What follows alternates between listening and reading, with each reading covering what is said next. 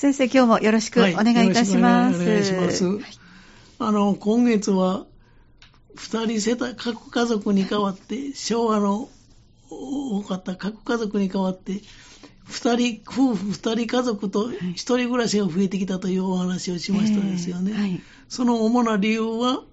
人生50年から人生100年時代になって、子供が、各家族で子供が出て行ってからの、出立してからの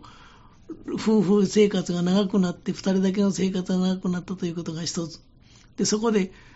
夫婦のどちらかが亡くなって一人暮らしになった。これも、この人口も増えてきたということが一つ。それからもう一つは、今の若い人にとって、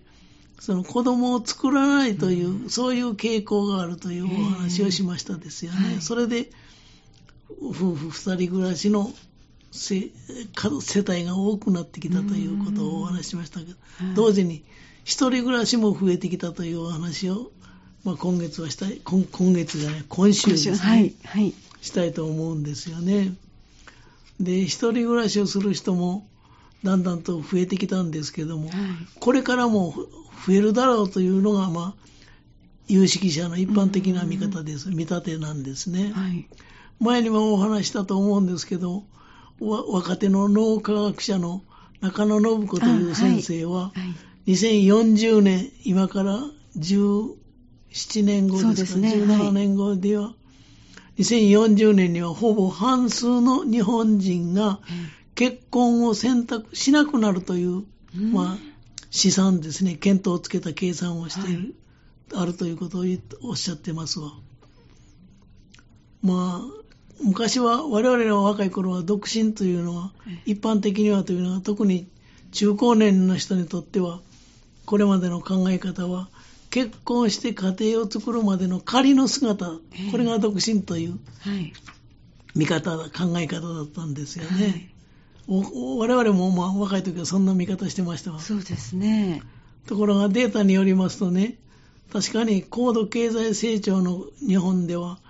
95%の人が結婚したそうです、男女の。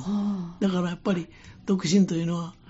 将来家族を作るための仮の姿だったという、そういう解釈で当たり前だったんですけれども、はいえー、最近は独身者が増えているのはもう、そんな95%の人が結婚するなんてなことは到底考えられないということですよね。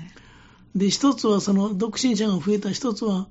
未婚化と非婚化が増えてきたこと。二、はい、つ目は、離婚が増えた。ということが言えると思います。はい3組に1組は離婚する時代だとよく言われますね。で、実際、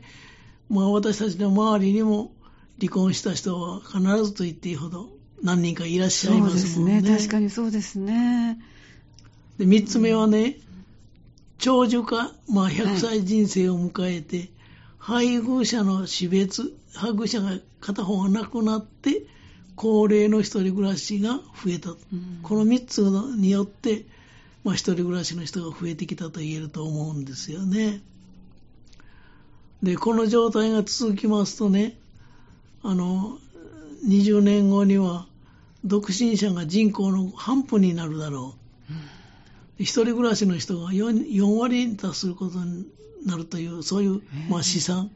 推測もあるみたいですよね。で、オーバーな言い方をしますと、えー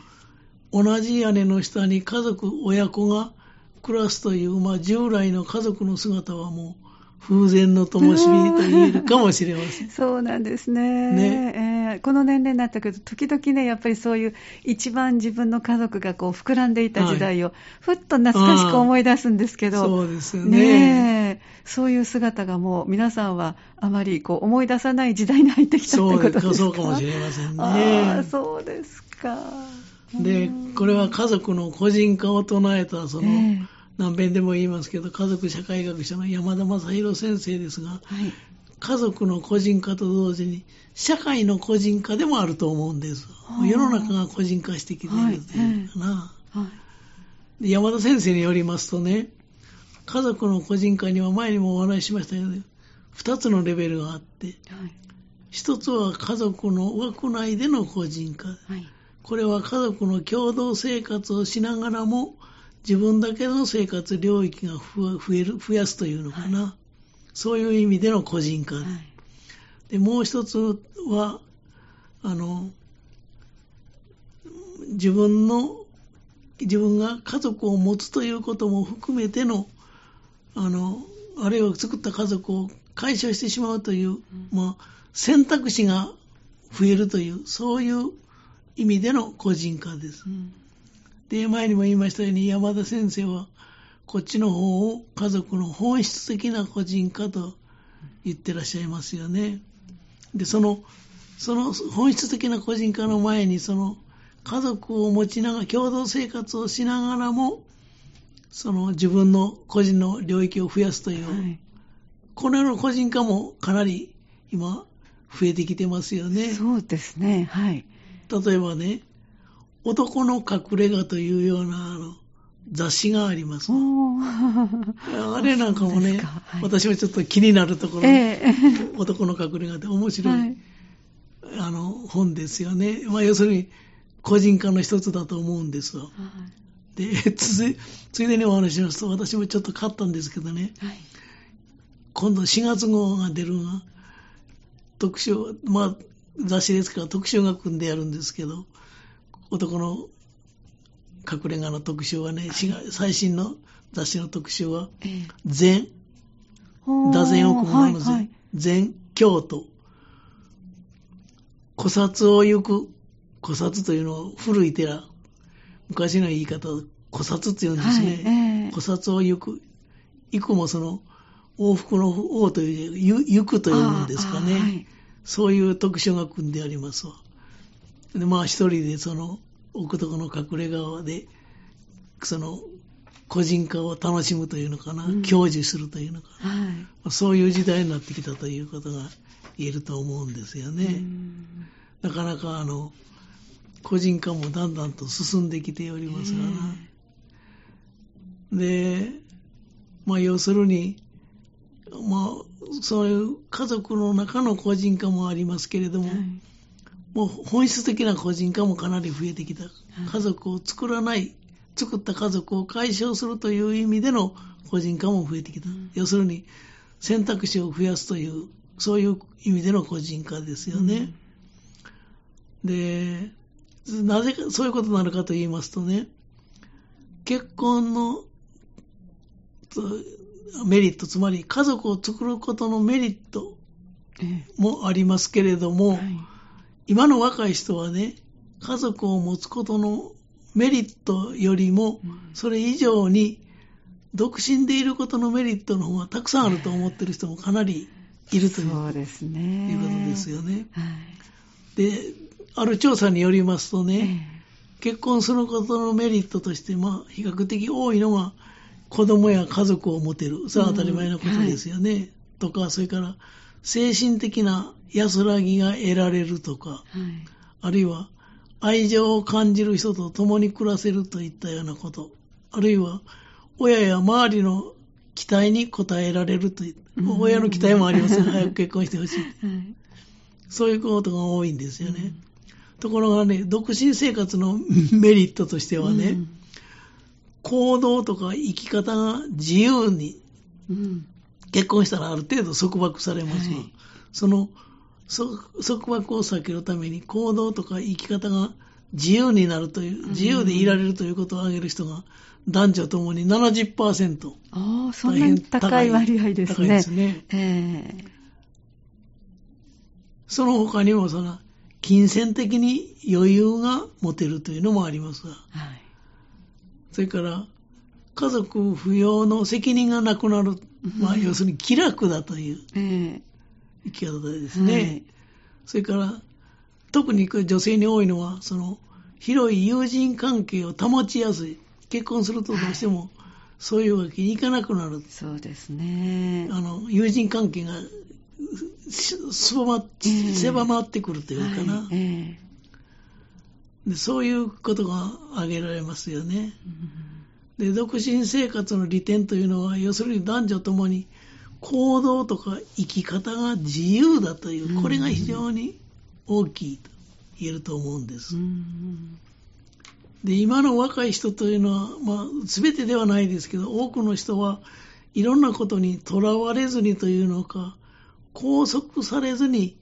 自分らしく自由に生きたいと思っている人のが割合が高いということですよね。まあ、そういう時代になってきているということですよね。で、前にも言ったかもわかりませんけれどもね、独身研究者の第一人者と言われる荒川和久という人がね、はい、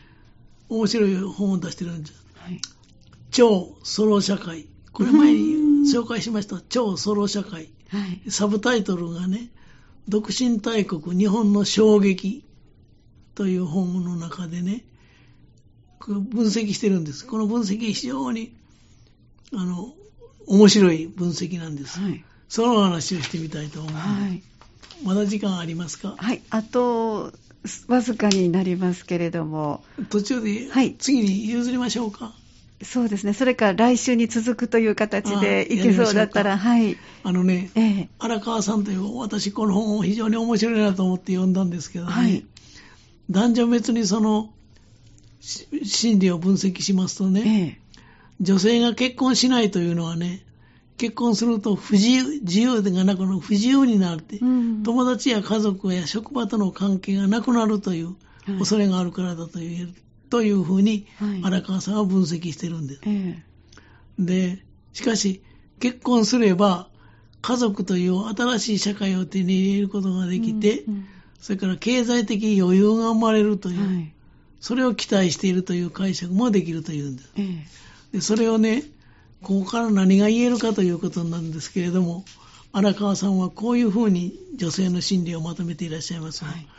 女性というのは今までの社会的な関係を放棄してもよいくらいの経済的な余裕がなければ、あえて結婚するメリットを感じないのだ。ああ、なるほど。ということですよね。はい。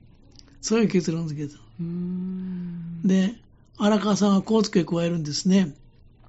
身も蓋もない言い方をすると、それは愛情なんてなものはあまり重要ではない。つまり、結婚する女性が相手の収入、年収はいくらかということに非常にこだわる理由はこういうところにあるんだという、そういう考え方。今の若い人はね、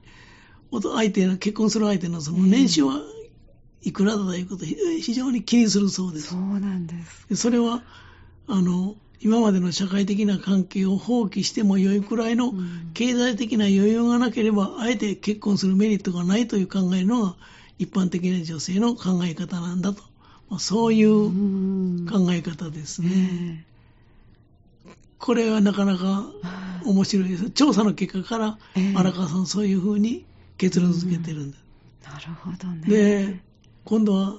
その逆に男性が結婚しないという理由もあるんです。はいえー、これは、ちょっと来週また、はい、この続き、お話ししましょう、面白いところで来週になります。ぜひ皆さん、楽しみにお待ちください、お待ちください。来週もぜひお聞きいただきたいと思います。えー、この時間、港川短期大学元学長社会心理学ご専門の大前守先生にお話をいただきました。どうもありがとうございました。した来週もよろしくお願いいたします。はい、お願いします。そして大前守先生には毎月第4水曜日に豊かな第3の人生のすすめということで年の重ね方についてもお話をいただいております。今月は3月22日今週の水曜日となっています。午後3時10分からお話をいただきますのでこちらもぜひお聞きください。